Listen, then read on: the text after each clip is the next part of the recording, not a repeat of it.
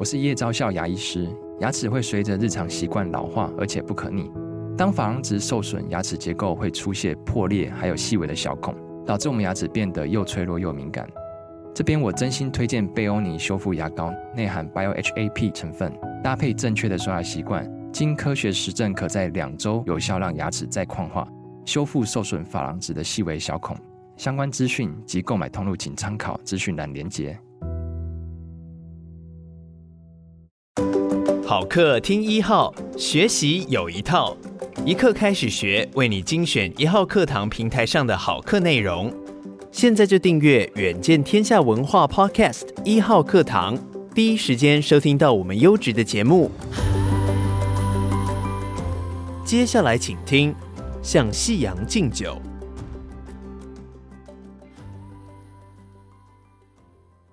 向每一个夕阳敬酒。有些英雄战死沙场，有些美人红颜薄命。他们如同划过天际的流星，璀璨、短暂，令人惋惜，却留下一道耐人寻味的美丽，让人缅怀，也令人全卷感动。然而，有人活得久，除了美人迟暮，多了尴尬的白发。与皱纹多了，恼人的腰酸与背痛；怕的是有人晚节不保，惊的是有人遗毒百年。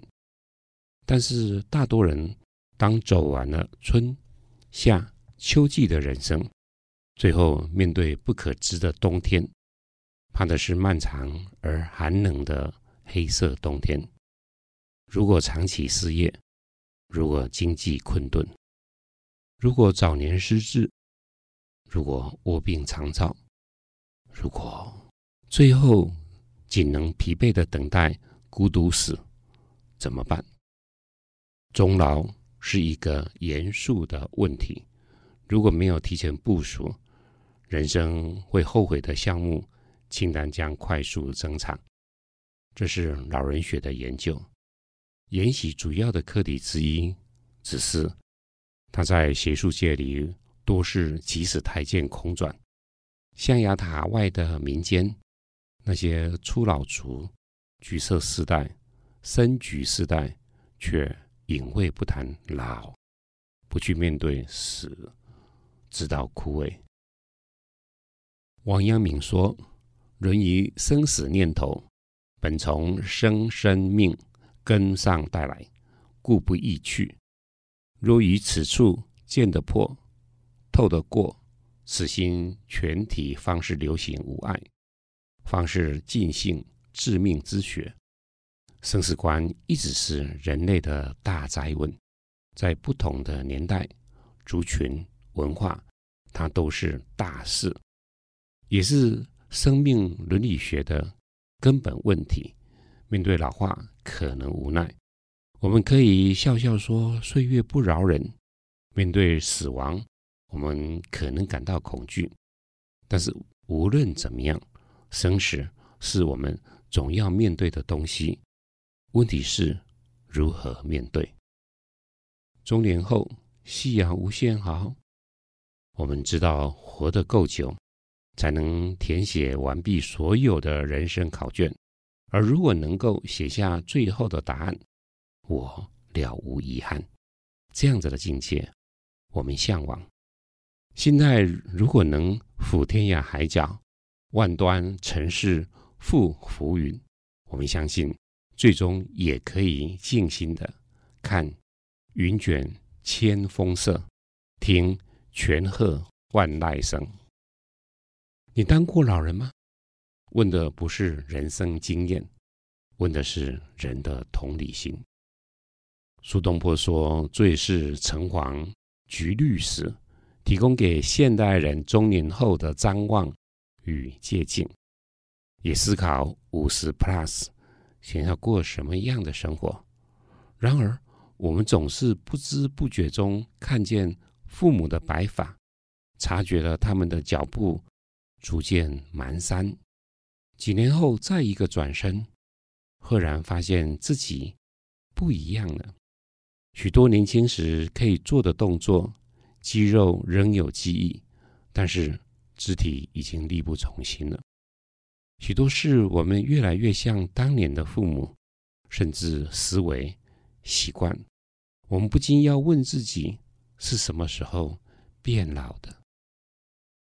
有一次搭上捷运，因为手上拿着登山拐杖，有人急切的要让座给我。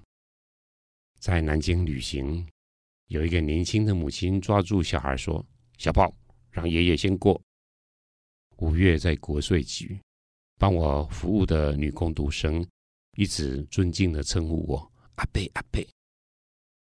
认真读了文茜的，终于还是爱了。他谈了许多自己生病手术后的生命思索，也说到了爱。如果连好好的爱自己都不会，你为什么觉得别人懂得如何爱你？包括那些别人的名字叫做母亲、父亲。阅读他的领悟之后，把这本书收入书架，放在詹宏志《人生一瞬》旁边。宏志说的是。年岁渐长，记忆发酵，孩提往事一幕幕如此鲜明多彩，却令人心生疑惑。如果我们把五十岁当是一条线，那些五十 plus 的唐宋诗人、词人，他们在晚年生涯、人生最后几年的作品中，透露出什么幽微情怀？面对远离朝廷、隐身江湖、年华老去，他们在山高月小、水落石出、乘日月之几何而江山不可复的感慨之下，如果选出他们晚年的一句话，代表老后态度，有些豁达旷远的，有深情依依的，有自由自在的。我是这么整理与罗列的：一，陆游享寿八十六岁，夜静孤村听笛声。第二，李清照享寿七十二岁，再不动许多愁。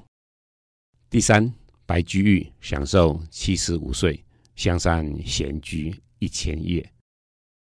第四，贾岛享寿六十五岁。归卧故山丘。退休之后，人生还有风景。人生没有想象中的短，去察觉人生有那么多条路可走，偶尔多绕路也无妨，因为可以看到更多人生风景。只是我们要替未来二十年准备，预约优雅的老后。退休前如何准备人生新行李？这才是重点。开始简化生活，建立与生命之流新的连结，学会感应到世界其实藏有一股巨大的奥秘，也学会真正闲适的心情，那个才是真正宁静。理解当下与永恒都在自己的手掌上。范谷说：“倘若你听到心里的声音在说。”你不能画画，那么你将想尽办法作画，然后那个声音将会沉默。从初老到终老，我们一定会听见自己内心很多的否定。记住，不要断论自己是什么样的人，如此才能够活出不自我设限的人生。反正机会不多了，为何不多去试试呢？这本书。是在我在职场退休前开始酝酿的书。退休前，我一直在想一个开心的事情，是以后可以睡到自然醒。可是这个日子只有一天，第二天之后就会发现时间怎么变得那么长？过去的是长夜漫漫，现在是长日寂寂。为什么会有一个这个想法？是如果你没有事先规划。其实退休后还有很长的日子要过，这么长的日子，其实我们发现有非常多的人，他已经开始在等死了。花了二十年的时间，三十年的时间，他们呢就变成了三顾老人：顾孙、顾垃圾车、顾有才。这些的日子我不想要，所以我开始呢检验未来的二十年、三十年，我应该有什么样子的一个轴线。那个轴线是我要依循的。我就想说，嗯，以后嘛，写作就是我的劳动，就跟农夫一样，他种的是田，他种的是地，而我呢，种的呢是写字的格子。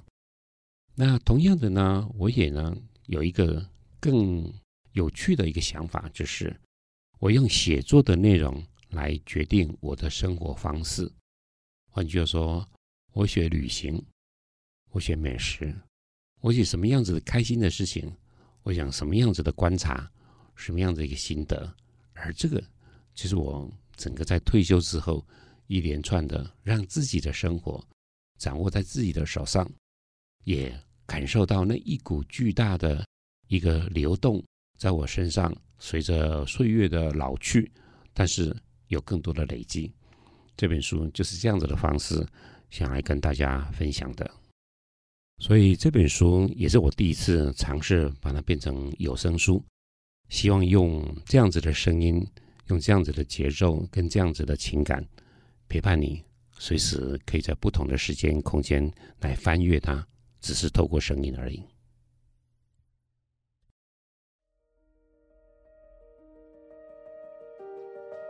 感谢你收听一刻开始学，鼓励你现在就订阅我们的频道，到 Apple Podcast 给我们五星好评并留言，支持我们制作更多优质的节目。远见天下文化 Podcast 一号课堂。